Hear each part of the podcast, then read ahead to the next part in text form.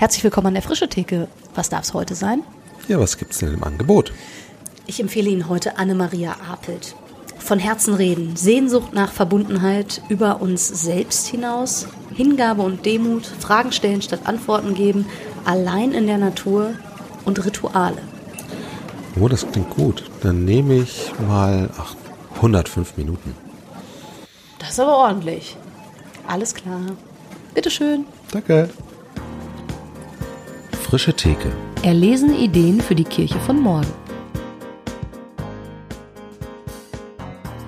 Herzlich willkommen bei der Frische Theke einer neuen Ausgabe mit dem Rolf und der Katharina und das Wichtigste mit Annemaria Apelt aus Essen. Danke, dass wir da sein dürfen.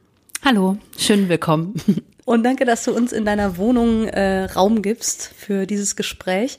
Ähm, ich durfte Anfang des Jahres in dieser Wohnung ja ein paar ähm, Stunden verbringen. Wir kommen bestimmt nachher noch darauf, warum und wie.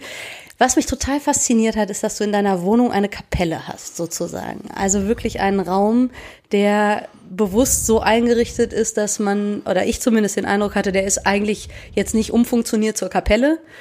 Und ansonsten, keine Ahnung, steht da der Schreibtisch drin oder so, sondern das ist irgendwie Kapelle. Und ich dachte, was treibt einen wohl dazu? Also ich meine, Wohnraum in Essen ist ja jetzt wahrscheinlich auch nicht günstig und so, sich diesen Luxus zu leisten. Und eigentlich dachte ich, das ist vielleicht eine coole Einstiegsfrage. Wie kommt man dazu, in seiner Wohnung eine Kapelle zu haben? Wir sind vor sechs Jahren hier eingezogen, da war das noch nicht so exorbitant mit den Mietpreisen, deswegen war das äh, zu dem Zeitpunkt noch nicht so eine exklusive Frage. Aber wir hatten mein Mann und ich wohnen hier zusammen in dieser Wohnung und wir haben uns von Anfang an gewünscht, auch einen Raum zu haben, an dem man sich zurückziehen kann und beten kann und meditieren kann oder Stille genießen kann. Und dann standen wir in dieser Wohnung, das ist ja so ein, so ein Durchgangszimmer, wo dahinter noch so ein kleines anderes Zimmer liegt und war sofort klar, dieser Raum ist es. Und der ist tatsächlich nur dafür da, mm, liegt ein Teppich drin, Sitzkissen auf dem Boden und ich sag mal, Gegenstände, die Bedeutung haben oder bedeutungsschwer sind. Also ich würde jetzt vielleicht sogar das Wort Ritualgegenstand schon direkt sagen. Kerzen und ansonsten ist der Raum vor allem weiß, ablenkungsfrei. Hat ein Ort, in dem sich Gruppen treffen oder ich manchmal auch alleine sitze oder wir zusammensitzen, äh, im Kreis sitzen, zu Rate sitzen, wie wir das nennen, counseln, also uns von Herzen austauschen. Also wirklich ein sehr besonderer Ort. Und warum war euch das wichtig? Wir haben gemerkt, dass ähm, für uns als Paar zunächst war das erstmal wichtig. Ähm, das ist eine sehr besondere Austauschform, die wir an anderer Stelle mal kennengelernt haben, ist das von Herzen sprechen, das sogenannte Counseln. Und das nochmal anders als, sag ich mal, normaler Paarabend, ähm, wo auch organisatorische Fragen eine Rolle spielen oder so, sondern es geht vor allem darum, gut gehört zu werden. Wir haben gemerkt, dass die meisten anderen Räume, in die wir bewohnen, doch ähm, voller To-Dos stecken, ausgesprochener ja. und unausgesprochener. Und wir wollten gerne einen Raum haben, in dem das erstmal nicht ist, in dem ähm, die Sprache des Herzens oder der Gefühle eine Rolle spielt. Wie kann ich mir das vorstellen, wenn ihr euch da so zusammensetzt zu zweit? Im Gegensatz zu so einem normalen, wir organisieren jetzt mal den Alltagabend? Mm, das unterscheidet sich nicht von der Art und Weise, wie ich das auch mit Gruppen mache.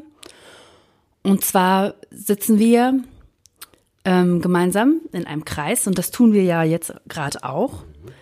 Und dann ähm, entzünden wir ein Feuer. Wenn wir draußen sitzen, entzünden wir ein echtes Feuer und wenn wir drin sitzen, eine Kerze.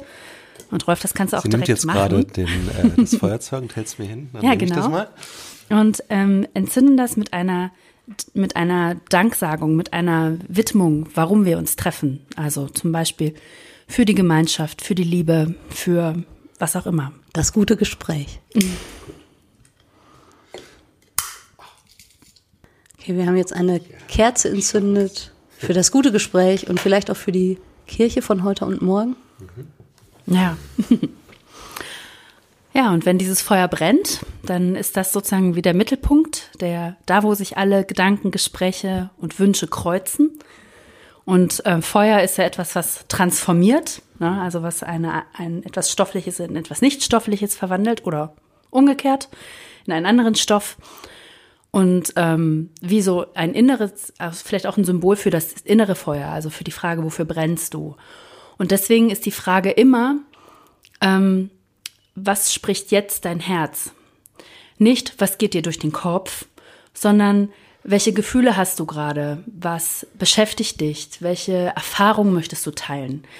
Und es geht nicht um das Wissen, vielmehr geht es ums Nichtwissen, wenn wir zu Rate sitzen oder im Kreis sitzen. Und ähm, wenn einer spricht oder eine spricht, dann hören die anderen. Und das ist eigentlich das wirkliche Geschenk, was man sich machen kann in so einem Kreis, gegenseitig einfach zu hören. Es wird dann nicht kommentiert, es wird nicht nachgefragt, es wird nicht geklugscheißt, es wird nicht noch, noch einmal besser gewusst oder ach, dazu wollte ich noch was sagen, sondern ähm, da steckt eine, ein großer Respekt, eine Würdigung drin, indem ich einfach gehört habe, was du gesagt hast oder was du gesagt hast. Und wer das erlebt, einfach mal zweckfrei und bewertungsfrei gehört zu werden und wer das schon mal erlebt hat an anderer Ort und Stelle, ähm, weiß, welche Bedeutung das haben kann. Und dann entfaltet sich das ganz von alleine. Da muss man nichts weiter kommentieren. Mhm. Wie oft macht ihr das? Wir versuchen uns einmal in der Woche zu treffen. Ja. Und du sagst so, ihr trefft euch aber auch mit Gruppen, wo ihr Ähnliches tut, richtig? Genau, also wir ähm, sind ähm, beruflich oder ehrenamtlich in Gruppenkontexten auch unterwegs. Also ich insbesondere beruflich. Also es gehört immer zum Teil meiner Arbeit. Wenn ich äh, Rituale leite oder äh, Seminare oder andere Gruppenformate, ist das die ähm, Art und Weise, wie ich, wie ich Gruppenaustausch auch ermögliche. Mhm. Ähm, eben um auch ein anderes Konstrukt fernab von Bewertung ähm, vorzustellen und einzuführen. Weil ich glaube, dass es ähm, es ist wichtig, andere Räume zu schaffen. Also ich erlebe das auch, wenn wir dann zusammensitzen. Man, keine Ahnung, man, man kann es auch Sharing nennen oder mhm. so, ne? Ich, ähm, Neudeutsch. Äh, ich, ich erlebe das als ähm, fast was Gottesdienstliches. Also egal mit welchen Menschen ich da zusammensitze, das ist so, naja, so voller Geistkraft, so spirituell intensiv. Also ähm, ja, vielleicht in frommen Kontexten würde man vielleicht sagen, da ist der Geist Gottes drauf oder so, ja? Mhm. ja man also das, was du beschreibst, und ich habe das jetzt zumindest in einer kleinen Form selber auch erlebt, ähm, man ist halt einfach sehr präsent. Mhm. Viel präsenter als in vielen anderen Kontexten, wo ähm, man entweder eben mit den Gedanken hier und da und überall und nirgendwo ist oder eben Sachen abarbeitet oder klärt oder so. Und ähm, gerade wenn ich es vergleiche mit äh, klassischen Gottesdienstformen, wo die ganze Zeit sozusagen angeleitet von vorne etwas Geplantes passiert, mhm. ja. dann rutsche ich zumindest schnell auch in so eine Konsumentenhaltung oder bin mit meinen Gedanken eben auch nicht wirklich da, weil es mich nicht so einbezieht, wie jetzt zumindest das, was ich hier erlebt habe, wo man ja, wo, wo die, dieses sich selbst zu vergegenwärtigen und ähm, Gott ist ja irgendwie auch immer dann in der Gegenwart und nicht in der, Ver also hoffentlich war auch in der Vergangenheit und wird in der Zukunft sein, aber ich kann ihm nur in der Gegenwart begegnen. Und wie intensiv ich das erlebe, hängt, glaube ich, viel daran, wie intensiv ich mich als gegenwärtig und präsent erlebe. Ja, und es, äh, du hast ja auch nicht beliebig viel Zeit, um das zu teilen, was, äh, wenn du dran bist. Ja, sozusagen. das heißt, verdichtet sich. Es so. verdichtet sich extrem ja. und äh, das heißt, ähm, man braucht erstmal sich selbst gegenüber eine hohe Aufmerksamkeit oder die darf man sich in dem Moment selber schenken. Und in dem Moment, wo man das tut, ich schenke mir Aufmerksamkeit meinen eigenen Gefühlen, passiert schon was. Mhm. Also da ähm, verändert sich meine eigene Haltung erstmal zunächst zu mir zu dem, wie ich wahrnehme und was ich wahrgenommen habe. Und ich erfahre erstmal von mir selbst eine Würdigung. Mhm. Und indem ich das in den Kreis hineintrage, ähm, kann die Erfahrung, die ich selber gemacht habe, auch zu einer Erfahrung der anderen werden. Ähm, ich sage das gerne, wenn ich so Kreise eröffne. Deine Geschichte ist auch meine Geschichte. Also ich lebe genauso von der Erfahrung der anderen. Ähm, denn es bildet sich darin die Erfahrung der ganzen Menschheit auch ab. Also möglicherweise sind die Erfahrungen, die wir machen, auch schon die Menschen vor uns gemacht haben. Mhm. Und ähm, ich merke auch, dass sich mein, mein Lebensweltbild sich sehr verändert hat von einer linearen Sicht zu einer zyklischen Sicht. Und das gehört für mich auch dazu. Also manche Dinge ähm, erfinden oder erfahren wir ganz neu, weil wir in einem neuen gesellschaftlichen Kontext leben. Aber die, äh, ähm, die Grunderfahrung mhm. von Liebe verstanden werden, äh, respektiert werden, ähm, teilen können. Das sind grundmenschliche Erfahrungen, die alle Menschen dieser Erde hoffentlich schon einmal erfahren haben. Mhm. Du lebst hier mitten in Essen, äh, in der, ich weiß gar nicht, in welchem Stadtteil sind wir hier? Im Südostviertel. Also 500 Meter vom Bahnhof entfernt. Also schon recht städtisch, kann man mal so mhm. sagen, wie ja. das ja im Ruhrgebiet so ist. Mhm.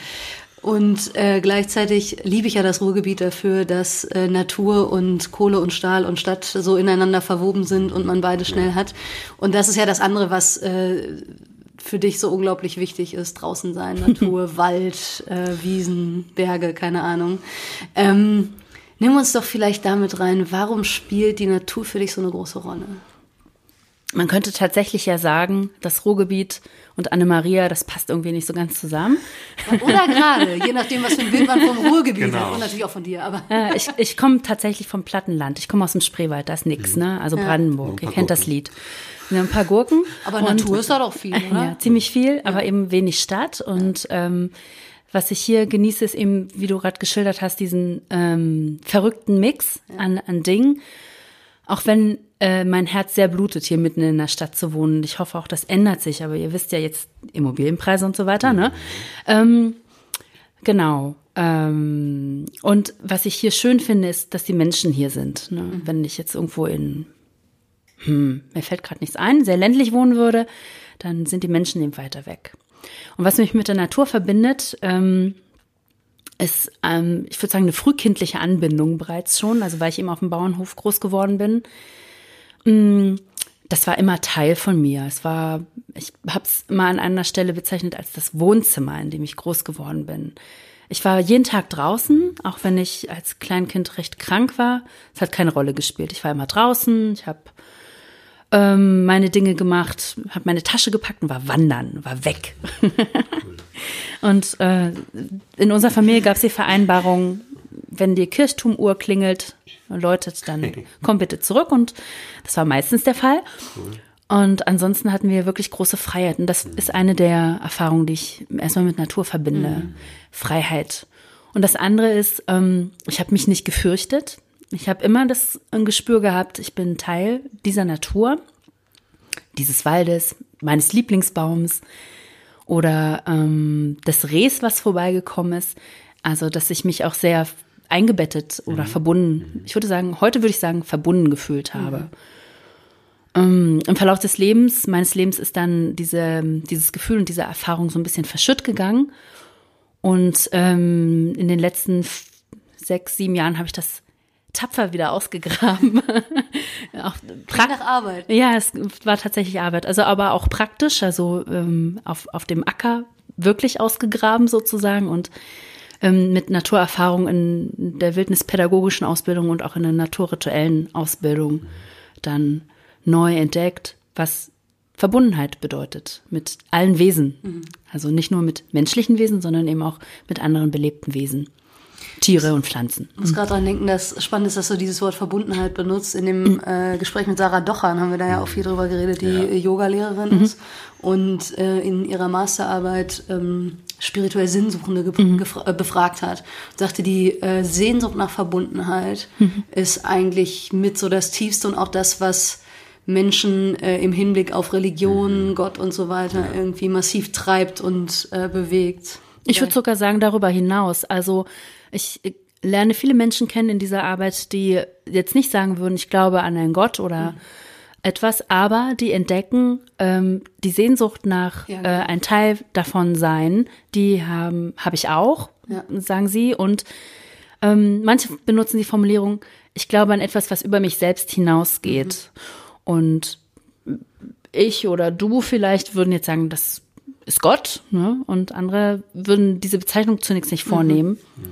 oder diese Kategorisierung. Und deswegen glaube ich, ist das ein urmenschliches Bedürfnis, auch wenn Mensch, Menschen vielleicht nicht unbedingt das Bedürfnis haben, das spirituell zu nennen. Ja. ja.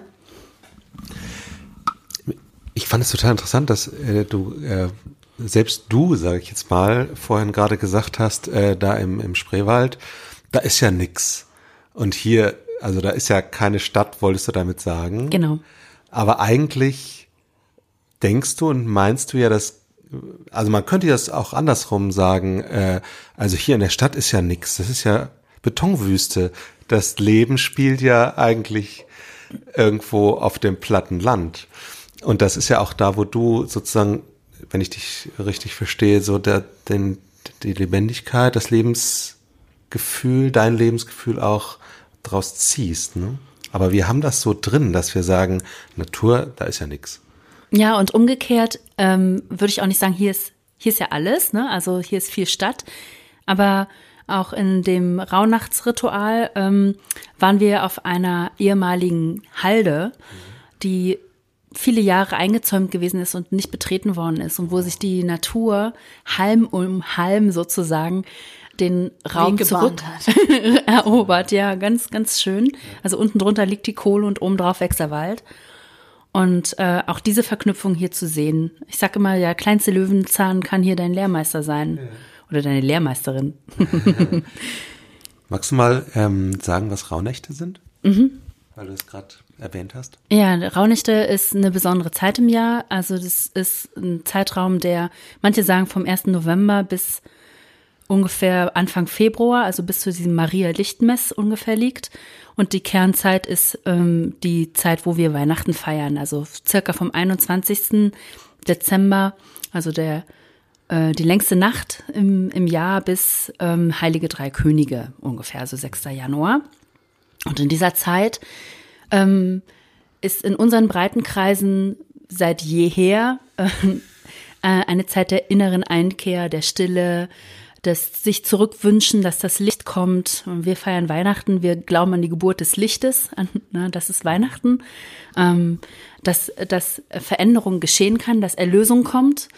Ähm, Christen glauben das mit einem Kind in der Krippe und andere glauben das vielleicht über mm, die, die, die, die Transformation der Erdachse, also dass, sie, also dass, die, äh, dass äh, die neue Jahreszeit kommt. Und die Rauhnächte wurden äh, immer bezeichnet als eine Zeit, ähm, sich Zeit zu nehmen, einmal nach innen zu schauen. Mhm. Und Rau ähm, kommt von, wahrscheinlich von dem Wort haarig, ähm, tatsächlich. Also, ähm, weil man davon ausgegangen ist, also früher unsere Vorfahren, wenn die Stürme über die Landschaft zogen, dann war das bedrohlich und wer weiß, welche Wesen da draußen sind, da bleibt man doch lieber drin am Feuer. Mhm. So, vielleicht kommt das daher. Also es ist ein bisschen mhm. ungeklärt. Ich finde den Begriff einfach schön. Rau kann ja auch raureif sein oder ja, ja. mieses Wetter oder so. Mhm. Unangenehme Kälte. Vielleicht ist dann Zeit, sich den inneren Dingen zuzuwenden. Mhm. Erzähl doch vielleicht mal, was du dir gedacht hast. Du hast ja dann ein Format angeboten mit diesem Titel auch. Und äh, ich habe daran teilgenommen und wir saßen nicht nur am Feuer. und wir sind rausgegangen ja. in die raue Natur. Ähm, wie hat dich das inspiriert? Also das, was du quasi vorgefunden hast, einfach als, was du sagst, von jeher, ist das eine Zeit, die sozusagen eine bestimmte Bedeutung für viele Menschen hatte? Und äh, warum hast du sie dann so umgesetzt, wie du das getan hast? Mm, also ich würde tatsächlich auch nicht von einem großen Ritual sprechen, das wir erlebt haben, sondern von einer mm, Meditation eher. Also ein Ritual hat nochmal einen anderen Charakter. Ähm, obwohl das auch jeder und jeder möglicherweise als Ritual genutzt hat. Ne? Also das möchte ich jetzt auch niemandem ab, äh, absprechen. Aber meine Idee dahinter war, sich äh, mit vier Themen, die in, am Ende dieser besonderen Einkehrzeit immer eine Rolle spielen, also ähm, was lasse ich los? Also die typische Silvesterfrage sozusagen. Äh, was will Neues kommen? Ähm, wo gehe ich ins Vertrauen? Und ähm, was will, was will Licht werden? Also was will neu beleuchtet werden in meinem Leben? Ja, diese, diese vier großen Themen. Ähm, habe ich gedacht, durch die kann man einmal durchgehen, so kann ein Jahr gut auch starten. Und ähm, der Ablauf war ganz einfach. Wir haben uns äh, im Wald getroffen jeden Tag an einem bestimmten Ort, an einem Wald, der entsprechend zur Frage gut gepasst hat und ähm, so von der Botanik her und von der Beschaffenheit. Ähm, dann habe ich die Frage kurz eingeführt oder die, das Thema kurz eingeführt und jeder und jeder hatte dann anderthalb Stunden Zeit, ähm, in die Natur zu gehen. Und ich gehe grundsätzlich davon aus, in jedem Ritual oder jeder Meditation, das, was jeder und jedem selber innewohnt an Fragen und Gedanken, wird gespiegelt in der Natur, durch die Natur. Also finde ich dort wieder und ich kann darum fragen, was erzählst du mir Natur oder Gott durch die Natur, je nachdem, also wie man das bezeichnen, selber für sich bezeichnen möchte. Und dann sind wir ähm, hier in die Kapelle gefahren und haben uns in den Kreis gesetzt. Und jeder und jede konnte seine eigene spiegelbildliche Erfahrung aus dieser Zeit teilen in der Essenz. Also nicht jedes Stöckchen, jeder Stein, sondern die Essenz. Das ist die Erfahrung, die ich gemacht habe. Das sind die Bilder, die ich gesehen habe. Das ist mir erschlossen oder das ist mir noch nicht erschlossen. Und ähm, weil das schon auch intensiv sein kann, war die Idee auch, dann essen wir erstmal zusammen. Ne? Und schließen, schließen dann nach dem Essen das nochmal mit einer kleinen Herzensgebet und stille Meditation ab, dass jeder weiter in die Stille gehen kann und vielleicht das Thema ähm, für sich weiter zu Hause bewegen kann. Und vielleicht auch nicht. Wer weiß, was die Leute denn abends gemacht haben. Das kann ich sagen.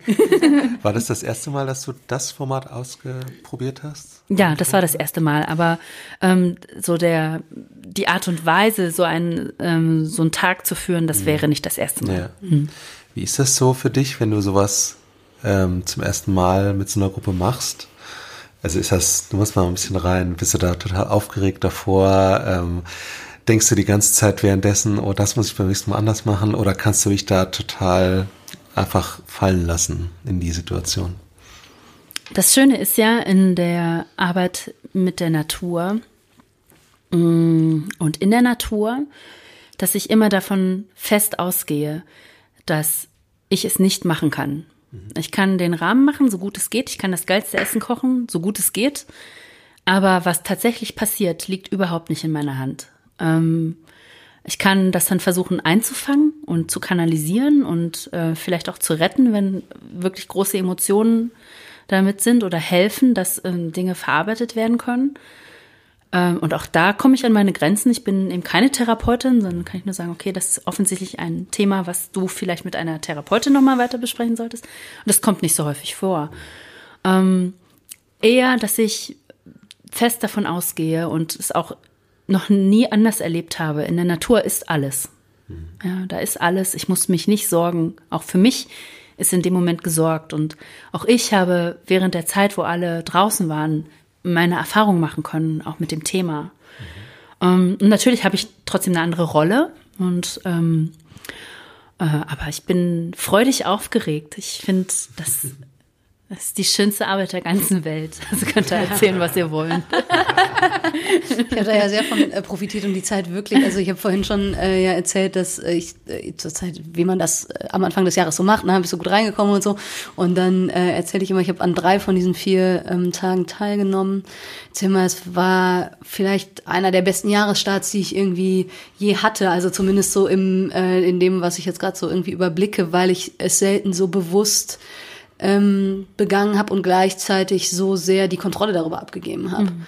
Ähm, und im drüber nachdenken, also jetzt fernab von dem, was ich an den einzelnen Tagen erlebt habe und warum das ähm, für mich gut war und äh, zu mir gesprochen hat, so ähm, im drüber nachdenken dachte ich, mega spannend, weil das, was du beschreibst, eben so anders ist als das, was ich häufig ich sage jetzt mal, wenn ich es auf Kirche übertrage, bei Kirche erlebe. Also du hast vorhin gesagt, na, wenn ihr zusammensitzt, dann ist das für dich sowas wie ein Gottesdienst. Und in den meisten Gottesdiensten oder die meisten Gottesdienste, die ich kenne, haben nichts mit Kontrollverlust zu tun, sondern mit Minutenplänen und mit irgendwie abgesprochenem, dann muss das passieren und man überlegt sich am Anfang, okay, das ist das Thema, wie kann ich dieses Thema jetzt möglichst gut so aufbereiten, dass bei den Leuten das ankommt, was ich mir überlegt habe und so. Und das ist ein bestimmter Ansatz, den, den ich, finde ich, auch so machen kann. Aber gleichzeitig bin ich eben in oder aus diesen Tagen herausgekommen und dachte, krass, da muss man wirklich davon ausgehen, dass ich sage jetzt mal, wenn ich das christlich fülle, dass Gott tatsächlich spricht. Und mhm. zwar zu den Leuten das, was er zu ihnen sagen will und nicht das, was ich mir überlegt habe, was er gut mal zu ihnen sagen könnte oder was ich ihnen zu diesem Thema sagen mhm. würde. Und das hat mich total fasziniert. Und äh, ich meine, es ist jetzt nicht das allererste Mal, dass ich darüber nachdenke, aber eine Form zu erleben, die das, wie du sagst, ein Stück weit ermöglicht. Ne? Du baust einen Rahmen, mhm. Ähm, der die Wahrscheinlichkeit erhöht, dass Menschen präsent sind. Und mhm. das erhöht die Wahrscheinlichkeit einer Gottesbegegnung, würde ich mhm. sagen, mhm. eben weil man Gott nur im Hier und Jetzt begegnen kann. Und das bedeutet trotzdem, dass ich das extrem gut vorbereiten muss. Ja, also ohne Frage. und selber auch. Und nicht nur in der Küche. Und nicht nur in der Küche. Genau, sondern, ich glaube auch, dass das eine geistliche Vorbereitung ja, ist, ne, genau. für, für einen selber mhm. auch. Und natürlich dann auch eine logistische und einen, die den Rahmen setzt und so. So, und dann gebe ich das auf einmal frei. Mhm. Und ähm, als wir dann abends zusammensaßen und äh, uns erzählt haben, was passiert ist, dachte ich, was ist das für ein Geschenk?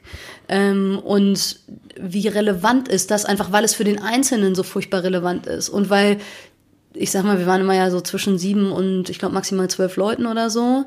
Mhm, ähm, genau. Und da sind dann sieben bis zwölf ultra relevante Erlebnisse im Raum. Ja. Und nicht das, was eben einer sich überlegt hat und wie man das, je nachdem, welche Predigtschule man jetzt äh, anlegt, ne, logisch darlegt oder vielleicht, also ist ja jetzt völlig egal, sondern es ist irgendwie, es sind, sagen wir mal, acht Leute, die alle ein für sie existenziell irgendwie wichtiges Erlebnis sozusagen mhm. schildern. Und das heißt nicht, dass das was Großes ist oder bombastisch oder so, aber es heißt, es ist total relevant. Genau, und, das, und relevant ist der Punkt, ja.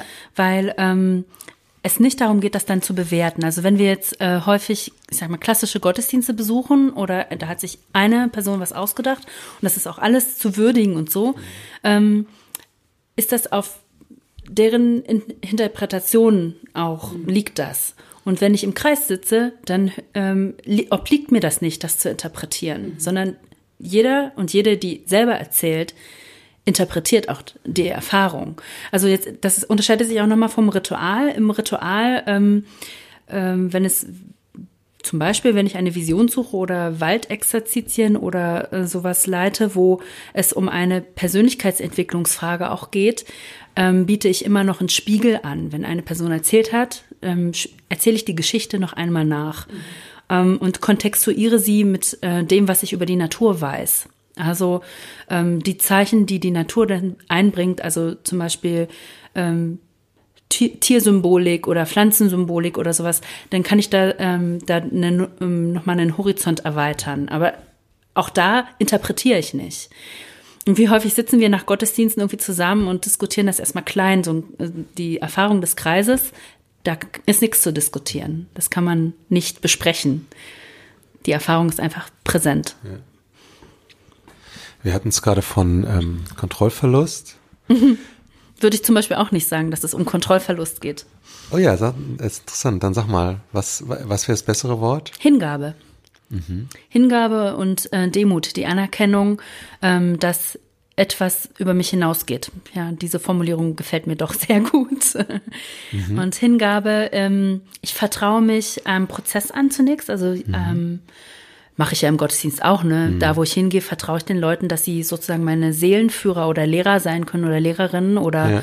mir etwas äh, von ihren Erfahrungen teilen können. Und das mach, machen Leute, die zu mir kommen, wohl möglich auch.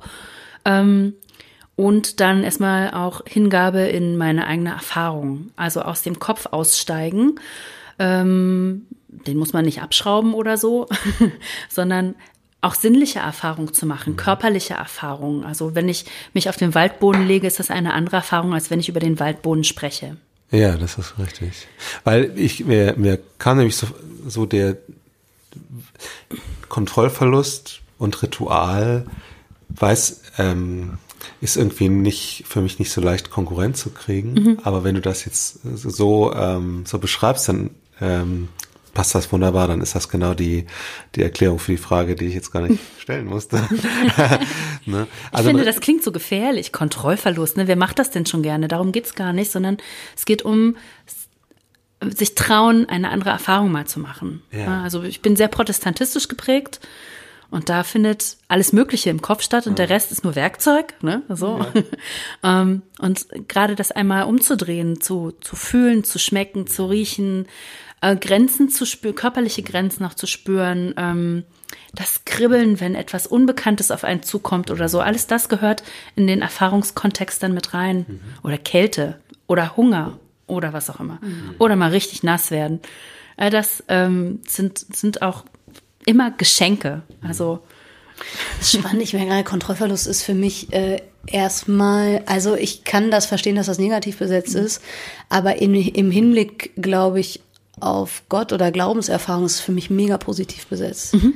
Ähm, und e, also ich kann super auch mit äh, Hingabe und Demut, aber ich glaube, warum mir dieses ich bin, ja genau, lernet von mir an der Demut.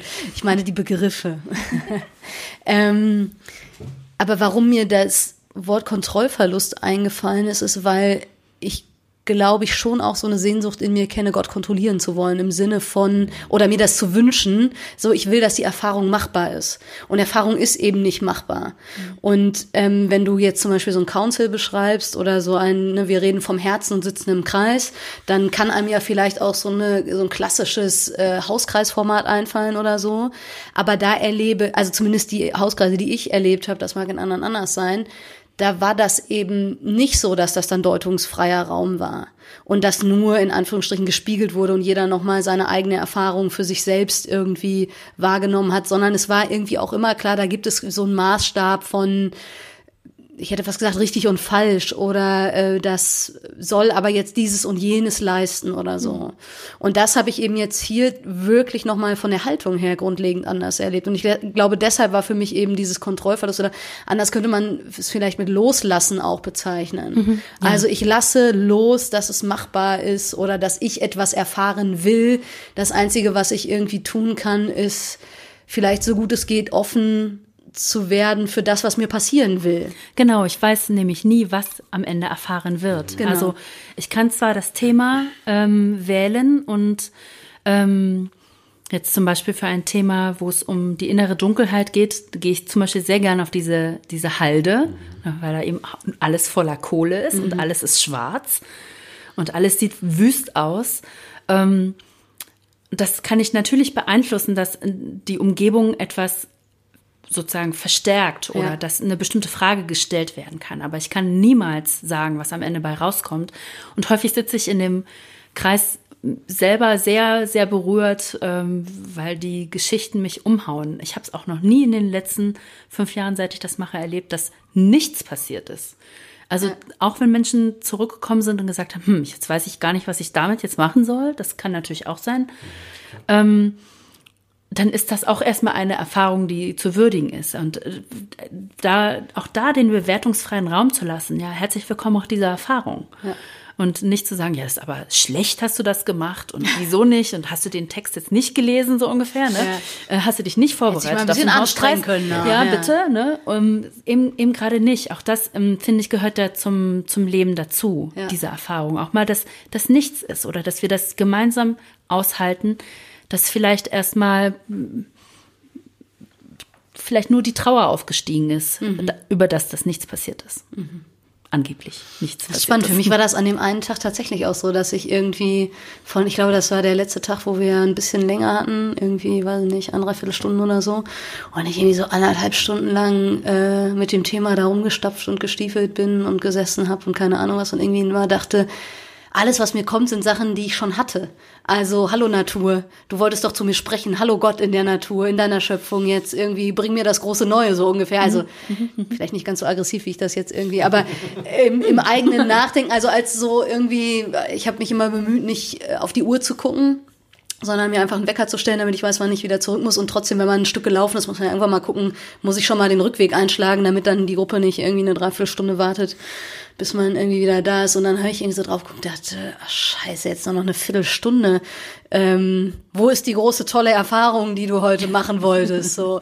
Und da habe ich das irgendwie genauso gemerkt, dieses, ne, eben, ich hatte das nicht losgelassen. Mhm. Ähm, und das heißt gar nicht, dass die Zeit nicht wertvoll war. Ich würde sagen, anderthalb Stunden durch den Wald zu laufen, kann selten nicht wertvoll sein. Beugt Herzkrankheiten vor zum Beispiel. Super, ja, genau. Also das habe ich also aktiv betrieben, anderthalb Stunden lang. Und dann hat mich, ich weiß auch nicht, ich weiß, dass ich echt so irgendwie eine Viertelstunde vor Schluss so diesen Gedanken hatte.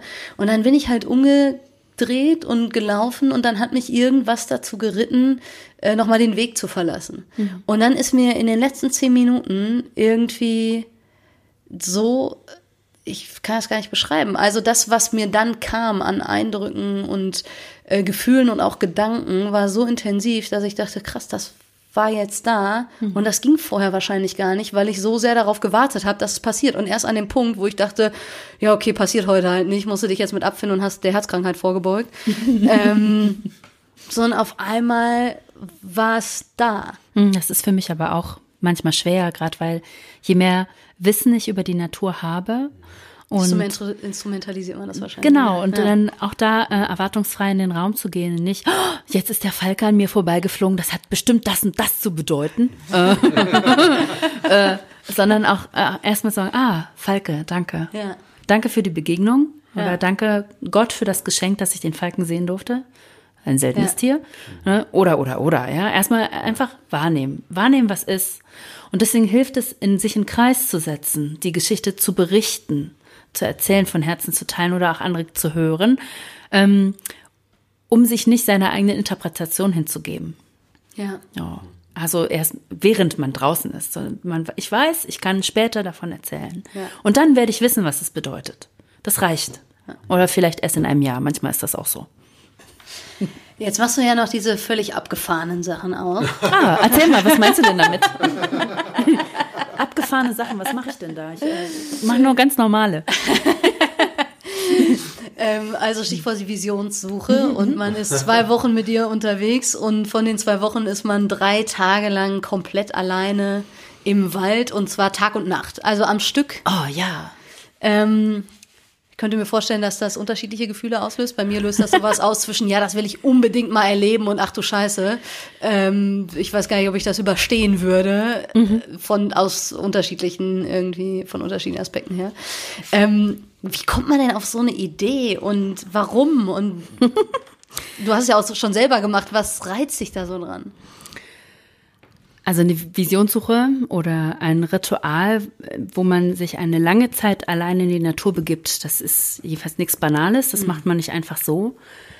Und vielleicht ganz beruhigend, das ist nichts, was ich mir neu ausgedacht habe, sondern ähm, wir sprachen vorhin schon darüber, es gibt zum Beispiel im deutschsprachigen Raum allein ein Netzwerk von knapp 300 Personen, ähm, die solche Formate anbieten, jeglicher Couleur und auch weltweit. Und eigentlich ist es eine Tradition, die wir unseren Vorfahren ausgeborgt haben und ähm, versuchen, das in unsere heutige Welt zu übersetzen. Also ähm, wo unsere Vorfahren vielleicht nur mit einer Decke wochenlang alleine in die Natur gegangen sind, ohne Essen, ohne alles, verkürzen wir das und machen das ähm, westlicher Mensch möglich.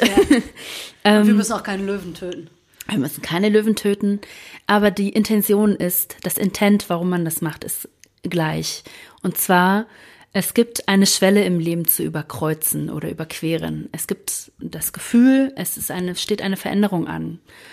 Und das kann in unserer heutigen Gesellschaft sein, zum Beispiel der Übergang vom Jugendlichen ins Erwachsenenalter.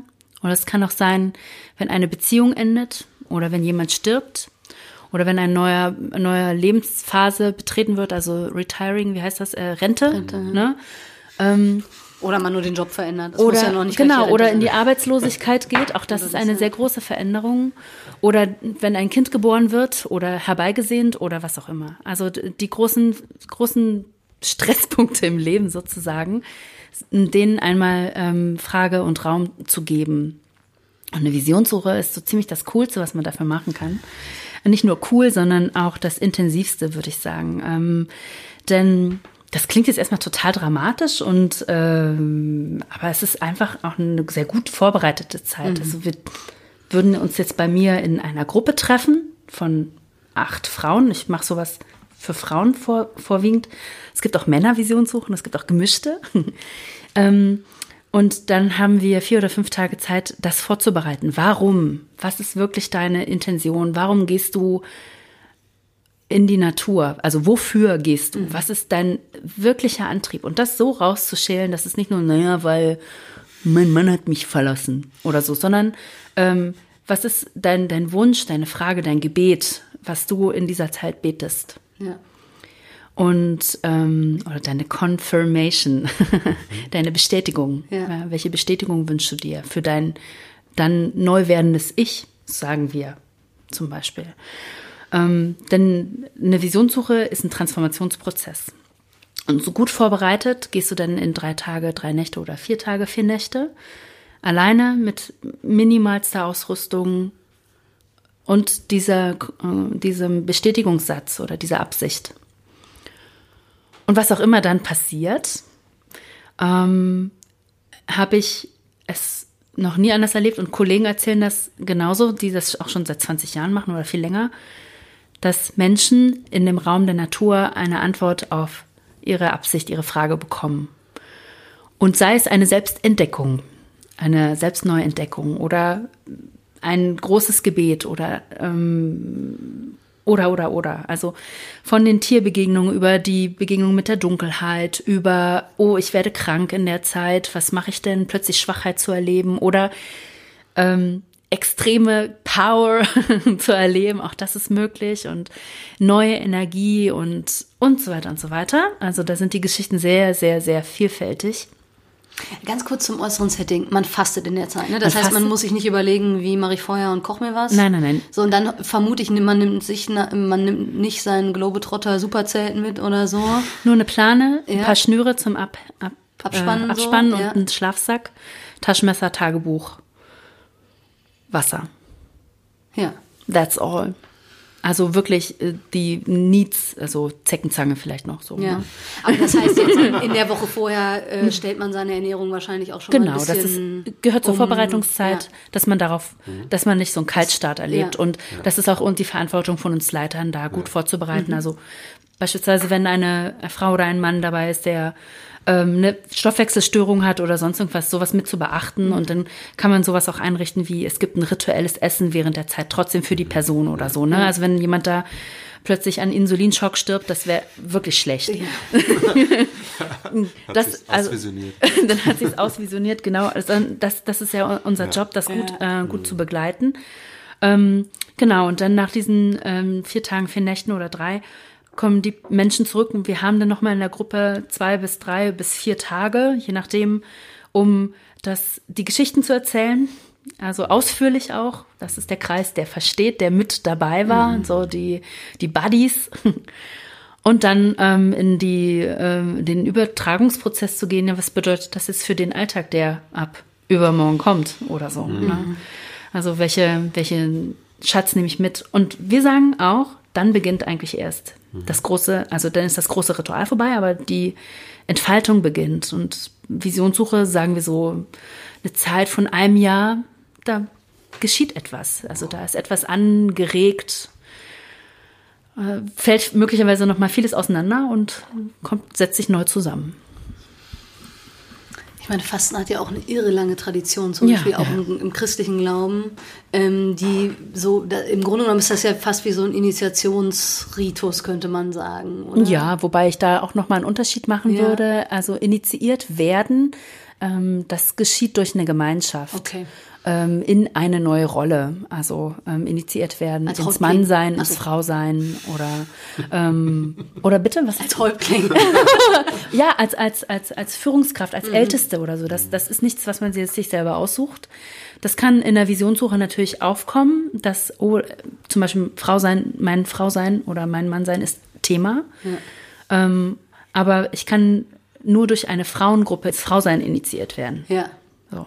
Über, von der Weisheit der Ältesten in eine neue Weisheit eintreten. So. Würde ich sagen. Also da gibt es einen kleinen Unterschied, aber ähm, manchmal verschwimmen da auch die Grenzen. Manche würden auch sagen, ich bin durch meine Visionssuche oder durch so ein Ritual initiiert worden, zum Beispiel ins Leben oder so. Also Ähm, Waldexerzitien ist sowas wie die kleine Schwester von der Visionssuche, kann man das so sagen? Genau, das ist ähm, das, was in der Visionssuche in der Vorbereitungszeit passiert, ist in den Waldexerzitien in den vier Tagen, die das umfasst, so ähm, ja, hauptthematisiert. Also in der Vorbereitungszeit der Visionssuche geht man durch vier große Themen des Lebens, durch die, ähm, durch die Lebenszyklen von Geburt, Kindheit, Jugend, Erwachsen bis zum Sterben. Mit diesen großen Themen geht man einmal durch und in den Waldexerzitien machen wir das in vier Tagen. Auch mit dem Abschlussritual. Das taucht nicht so tief in eine Transformation ein, sondern äh, geht dann äh, mit vier Themen gleich stark um. So. Und ja, also auch wunderschön. Ja. ähm, was ist denn deine Erfahrung mit Kirche? also wenn ich das jetzt... Steil. Äh, ja, ähm, aber eigentlich meine ich das genauso. Also weil ich sagen würde, der, das Ansinnen ist genau das gleiche. Also es geht um Begegnung, um Verbundenheit, um gegenwärtig sein, um Quelle im Leben, um große Themen äh, oder einen Raum haben, um große Themen zu bedenken, in Gemeinschaft zu bewegen, ähm, Erfahrungen zu machen und so. Aber die Form ist natürlich Zumindest anders. nennen, benutzt die Kirche die Begriffe. Ja, die immer Kirche ist ja jetzt auch- genau. Wir als Christen. Kirche. Wir Ja, als wer auch immer die Kirche ist. Ja. Ähm, hat, haben die anderen oder haben andere kirchliche Formen für dich eine Relevanz? Würdest du sagen, ähm, das, was du bisher als Kirche kennengelernt hast, also jetzt irgendwie klassische Reformen, könnten von dem, was du jetzt machst, lernen? Ähm, also gerade wenn, weil wir auch irgendwie immer fragen, wie kann Kirche von heute und morgen vielleicht noch mal mehr Bedürfnisse von Menschen in den Blick nehmen? Und ich habe jetzt musste irgendwie auch an Gespräche denken, wo Leute dann sagten, boah, damit kann ich endlich mal was anfangen. Ich möchte nicht irgendwie eine Stunde sitzen müssen und mir was anhören oder so. Also jetzt, und, und ich meine damit nicht, dass diese, dass andere Formen ne, nicht gehen oder so. Das hat seine Berechtigung und gleichzeitig erlebe ich in dem, was du hier beschreibst, eben nochmal die, eine Dimension, die ich in anderen Traditionen fast ein bisschen als verarmt wahrnehme. Ähm, also sehr erfahrungsbasiert und so. Und frag mich, kann man da nochmal voneinander lernen, Dinge zusammenbringen, so. Also du hast ja die Kirchen Ja. gesagt, ne? Das ist ja schon allein das äh, diskutieren wir jetzt noch Ja. eine Weile. Genau. Ihr könnt euch in äh, einer Dreiviertelstunde wieder einklinken. Genau. Ähm, und da würde ich zum Beispiel sagen, dass wir alle protestantisch geprägten beziehungsweise evangelikal geprägten sehr auch von, den, von der katholischen Schwester lernen können, die ähm, viel erfahrungsbasierter ist. Ähm, also jetzt nicht besser oder nicht besser oder schlechter, ähm, sondern Sinnlichkeit eine größere Rolle spielt. Und mh, mein Wunsch an alle Kirchen, also ob sie katholisch oder evangelisch oder frei oder was weiß ich sind, ja, ähm, ist das Hören lernen und die Erfahrung ermöglichen. Also zum Beispiel ist Abendmahl eine Erfahrung. Ähm, ich würde sagen, egal in welcher Kirche, ist Abendmahl eine Erfahrungsform, ja, egal wie das dann genannt wird, ähm, wo der Gottesdienst immer irgendwie ein anderer Gottesdienst ist als, als klassische Wortgottesdienste. Ich habe jetzt äh, neulich äh, mir überlegt, dass ich immer einen besonders großen Schluck aus dem Kelch nehmen will. Ja, mach weil, mal. Ja, weil, weil das ja eben eine Erfahrung und so habe ich gedacht, man in so einem äh, Gottesdienst hat man wenig, wo man wirklich was erfahren kann. Da mache ich das jetzt Ja. mal. Jetzt diese Oblate ist ja in der, also bei uns zumindest gibt es eben so Oblaten. Die ist halt so groß, wie sie groß ist. Da gibt es nicht viel zu beißen und auch wenig Geschmack. Aber in dem Kelch zumindest ist Traubensaft, da kann man so einen richtig großen Schluck Oder echter Wein. Ja, aber bei, bei uns ist es eben Traubensaft so. Und ich fühle mich immer echt ein bisschen schlecht. Weil, ja, und also ich, deshalb schiebe ich das hier gerade ein, weil ich den Eindruck habe, das ist mehr so ein sinnbildliches, man nippt da halt jetzt irgendwie Symbol, so ja, dran. natürlich. Mhm. Aber eigentlich geht es nicht um die Erfahrung von, ich äh, übergieße mich hier mit dem Überfluss aus Gottes irgendwie reichem Schatz oder so, sondern eben mehr so das symbolisch, pro, äh, symbolisch protestantische Nip, äh, Ja. Nip-Erfahrung so. Man könnte die Erfahrung einfach ausweiten. Ne? Ja, das, ja. Und das, ähm, das zum Beispiel würde ich, würde ich sagen, das würde Kirche und ähm, die christliche Spiritualität nochmal sehr verändern. Das bedeutet aber auch, dass wir von äh, den typischen patriarchalen ähm, Autoritätsformen auch abrücken müssen. Weil das bedeutet nämlich, dass möglicherweise viele Recht haben und nicht nur eine oder einer oder wenige, sondern dass ähm, die Erfahrung der vielen nebeneinander stehen können. Das ähm, mag nicht jedem schmecken und auch vielleicht auch nicht zu jedem passen. Das ist auch okay. Ja, also es gibt auch ähm, Gemeinden und Kirchenformen, wo ich denken würde, wenn das für euch passt, dann macht das so. und für die passt es auch und das ist okay, ja. Aber ich glaube, dass es gesellschaftlich gesehen eine große Sehnsucht nach Erfahrung gibt. Und in diesem kleinen Wort steckt, glaube ich, der Schlüssel für ähm, auch die Transformationsbewegung in, den, in der Kirchenlandschaft. Ähm, Mitsprache hat also hat nichts mit dem klassischen Partizipationsbegriff unbedingt zu tun, so Mitarbeit. Ne? Das, Mitsprache ist ja für, für die meisten immer direkt Mitarbeit. Hier mach du doch mal den Kindergottesdienst.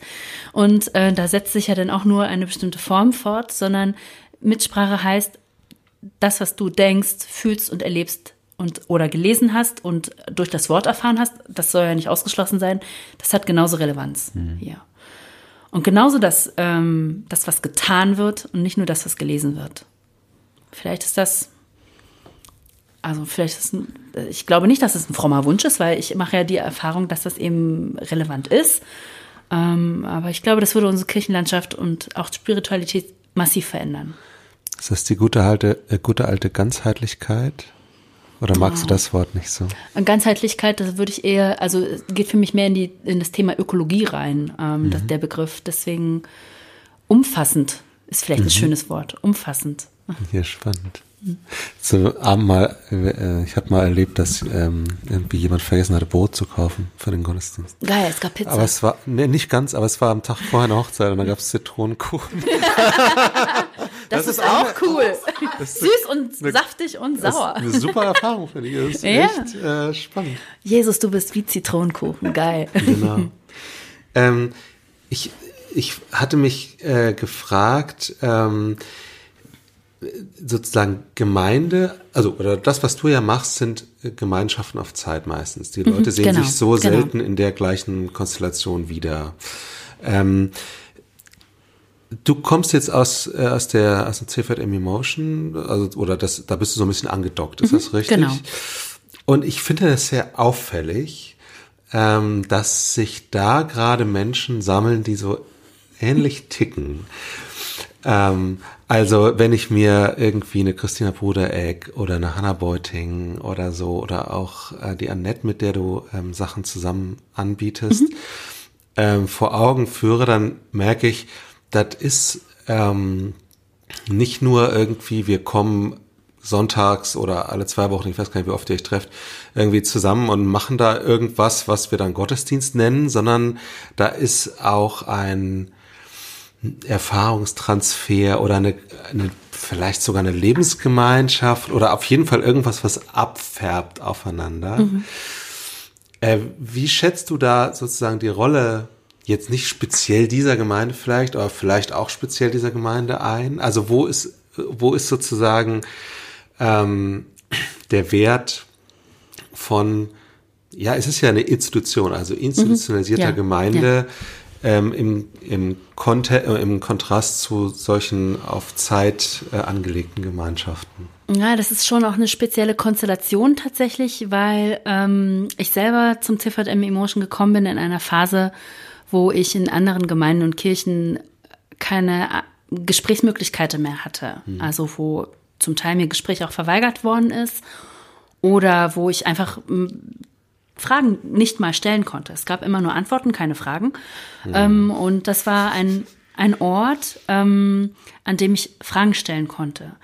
Und das würde ich auch als äh, bis heute als ein Schlüssel äh, sehen, dass wenn zum Beispiel wir Gottesdienst feiern und jemand hält die Message und das ist meistens ein Laie oder eine Laien, ähm, die zunächst erstmal einfach nur Gedanken teilt, möglicherweise, vielleicht aber auch ähm, theologisch sich damit auseinandergesetzt hat, vielleicht aber auch nicht.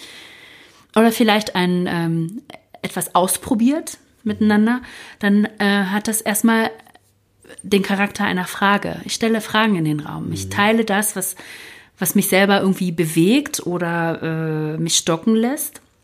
Und das führt nicht zwangsläufig zu einer Antwort. Und ich glaube, in, das ist die große Qualität, die ich dort erlebt habe und mhm. immer noch erlebe. Und natürlich, ähm, wir sind ja jetzt auch nicht mehr fünf Jahre alt, sondern wir sind jetzt 20 Jahre als Gemeinschaft auch unterwegs. Mhm. Und natürlich ähm, schleifen sich da bestimmte Sachen ein und bestimmte Formen ein und so weiter. Aber der Charakter von, es ist erlaubt, Fragen zu stellen. Es ist erlaubt, nicht zu wissen. Mhm. Ich glaube, wenn ähm, genauso wie Erfahrung teilen, ist das die zweite Komponente, die ich sagen würde, das kann Kirche nochmal sehr verändern, das Nichtwissen. Mhm. Nicht immer zu glauben, wir haben's, wir sind die Schlauen, Inner Circle und so weiter, sondern Nichtwissen. Mhm. Und das auch ganz freimütig damit umzugehen, auch zu sagen, ja, ist so. Also, ja. ich bin nicht Gott. Katharina würde das wahrscheinlich wieder als Kontrollverlust auch äh, bezeichnen, oder? Ich glaube, dass das manchen. Kommt mir zumindest der Begriff. Ja, genau. Also, das wäre auch ein Begriff, den ich da verwenden würde. Ähm, und das kommt ja, also Kontrolle kann ich ja nur verlieren, wenn ich sie mal hatte oder mir eingebildet habe, sie zu haben. Genau. Mhm. Und ich würde ja, sagen, diese äh, Einbildung von, ich könnte kontrollieren, was im Gottesdienst passiert oder bei den Leuten ankommt oder so, ähm, das ist ja in manchen irgendwie äh, theologischen Ansätzen auch enthalten. Also wenn immer klar ist, was weiß ich, Ja, genau. dogmatisch ist völlig eindeutig, wie Gott ist und deshalb hat er sich jetzt auch so zu zeigen und anders kann er ja auch gar nicht, weil so ist er, dann lande ich natürlich woanders, als wenn ich eben sage, äh, Glaube ist immer auch Mysterium und Gott ist immer auch größer und der ganz andere und ähm, ich würde mir viel mehr Räume wünschen, in denen wir das ernst nehmen und dann vielleicht auch nochmal ganz neu überrascht werden. Ja, Gott ist etwas, was über uns hinausgeht und nicht, was wir eingefangen haben, ins Kästchen gepackt. Ja. Aber genau. die Frage ist eben, wie, ähm, wie sehen Formen aus, die das ernst nehmen? Weil ich sage, also jetzt mal, es wird ja auch niemand, der sich irgendwie mal Gedanken über Theologie gemacht hat, sagen, ja, ich hab den. Also mir hat jetzt Gott auch nicht mehr zu sagen als das, was ich schon erkannt habe, weil ich habe ja jetzt meine Bibel gelesen und mich theologisch auseinandergesetzt. Also da, da weiß man ja, das ist theologisch die falsche Antwort. Das wird man nicht sagen. Und trotzdem gibt es, finde ich, wenig Formen, in denen das konsequent ernst genommen wird. Also auch wir probieren immer mal wieder neue Sachen aus. Wir als CVM Emotion beispielsweise hatte ich vor Weihnachten ähm, den Auftrag, die Message zu halten, also meine Gedanken zu teilen zum Thema ähm, sein eigenes Licht scheinen lassen. Also ähm, der entsprechende Bibeltext dazu und das wunderschöne Gedicht von Marion Williamson. Ähm, und ich habe mir im Vorfeld überlegt mit zwei anderen zusammen, wie wäre es allein, also sich, das heißt ja sichtbar werden. Und wie wäre es, wenn wir den Gottesdienst nicht in der klassischen Frontalsituation machen, sondern einfach uns im Kreis setzen. Und ein Kreis macht sichtbar. Also ob jetzt man was sagt oder es einen Council gibt oder nicht. Allein, dass wir im Kreis ges- gesessen haben, hat etwas verändert. Und ähm, hat zum Beispiel auch eine Hierarchie rausgenommen. So, da gibt's nicht die Schlauen, sondern wir sitzen gleichpartizip da. Und vielleicht ist das, sind auch manchmal solche kleinen Sachen äh, entscheidend für, für die Sicht auf das, was wir jetzt gerade tun. Ich hätte noch mal, also äh, die spukt mir so ein bisschen rum und wir haben da noch gar nicht drüber gesprochen, obwohl wir ja ganz viel über Natur geredet haben. Spielt für dich? Hau raus. Äh, ja, also es liegt ja eigentlich relativ nah dann auch von Gott als Schöpfer oder so noch mal in dieser, wie sagt man, in diesem Bild ähm, stärker zu reden. Spielt das für dich eine große Rolle? Oder, also ich meine, und wir sind jetzt auch noch gar nicht bei Umweltschutz und so weiter gewesen, da will ich auch nicht zwingend hin, aber ähm, dieses äh, Gott, der Schöpfer und seine Schöpfung, ist das für dich dann ein großes Thema drin oder würdest du sagen, naja, wenn das den Leuten so begegnen passiert, ist okay, aber für mich ist das jetzt nicht besonders relevant? Gott, die Schöpferin und ihre Schöpfung. Auch das? Ähm, also ich bin Christin, ähm, aber ich würde nie sagen, ich biete christliche Rituale an. Meine Güte, ja. Also, sondern äh, ich biete Erfahrungsräume an. Und da kommen Christen und Nicht-Christen und äh, Heterosexuelle und Homosexuelle und was weiß ich, alle möglichen Menschen kommen dahin. Und das ist ganz wunderbar. Und das ähm, spielt aber keine Rolle. Es spielt keine Rolle, wer du bist, welchen Status du hast, was du glaubst, ähm, wen du liebst und so weiter. Das ist nicht relevant in dem Moment. Denn, ähm, und für mich persönlich mh, spielt es aber natürlich eine Rolle. Also ich selber würde immer sagen, das ist nicht Menschen ausgedacht. Das ist etwas, was so crazy ist, die Natur, ja. Das ist so, so verrückt, wie das in, in Detail ineinander spielt. Das ist in meiner Sicht Gott gemacht. Und ähm, trotzdem ob, obliegt es nicht mir, das dahin zu interpretieren, ne? zu sagen, ah, da hast du aber eine tolle Gotteserfahrung gemacht mit der Tanne da drüben. Ne? Ähm, das ist nicht mein Job. ähm, und wenn aber jemand oder eine sagt, ähm, ich habe das Gefühl, dass durch diese Tierbegegnung Gott zu mir gesprochen hat, dann ist das so. Ja, also dann auch, also der christliche Gott oder keine Ahnung, Kali-Gott. Okay, ja, vielleicht ist es für mich selber fremd, aber in dem Moment ist das äh, der Person Wahrheit. Ja. Ich würde mal sagen, für mich ist ja toll, dass, dass Gott sich so zeigt, also der christliche Gott, Gott, Gott. ähm, und gleichzeitig ähm, erlebe ich auch, dass Gott viel, viel mehr Möglichkeiten hat, auch Menschen, die keinen christlichen Bezug zu haben, trotzdem zu faszinieren und zu begeistern. Und mir ist nichts daran gelegen, da ein Label drauf zu machen. Ich finde auch, da ist, das ist Gottes Job, das zu labeln. Und wenn du das gestaltest, ich äh, überlege gerade, du hast ja, glaube ich, zum Beispiel auch Bibelverse benutzt.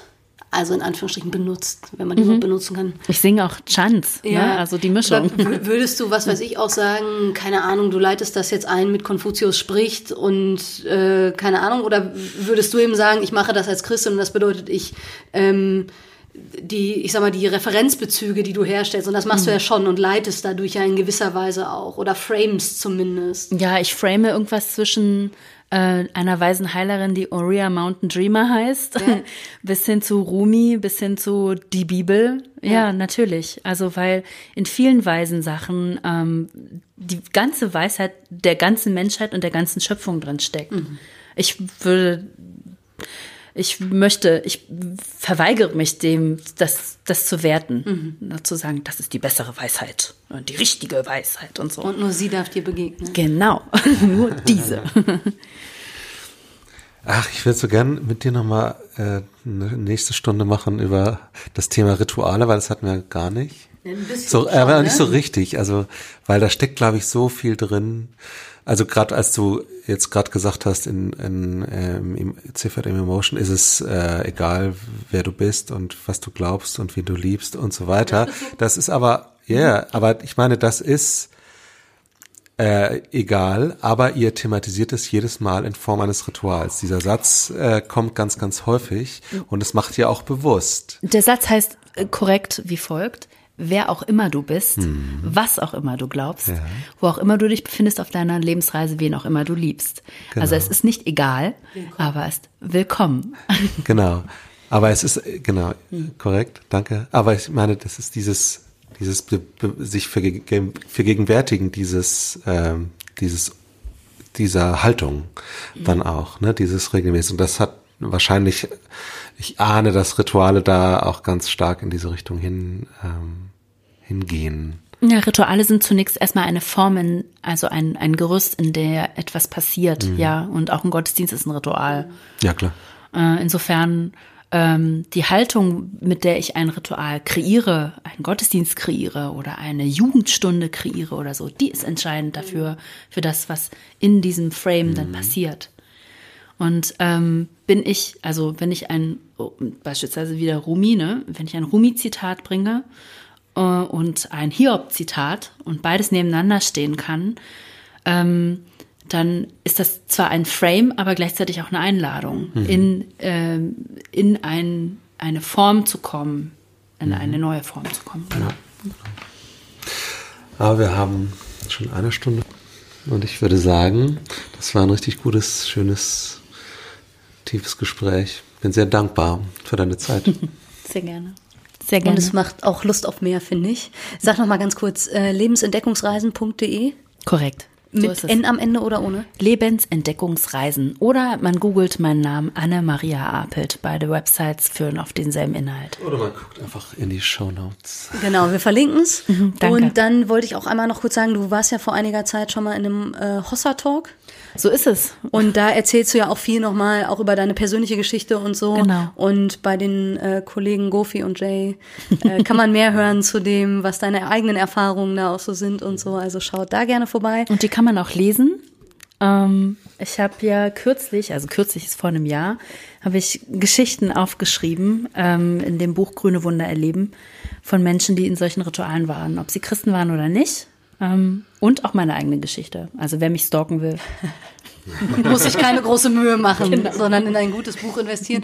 Und du hast ein kleines Kartenset entwickelt für Menschen, die vielleicht sagen, ich kann mich jetzt nicht zu was anmelden, aber ich habe Lust, das mal für mich äh, auszuprobieren mit einer Anleitung.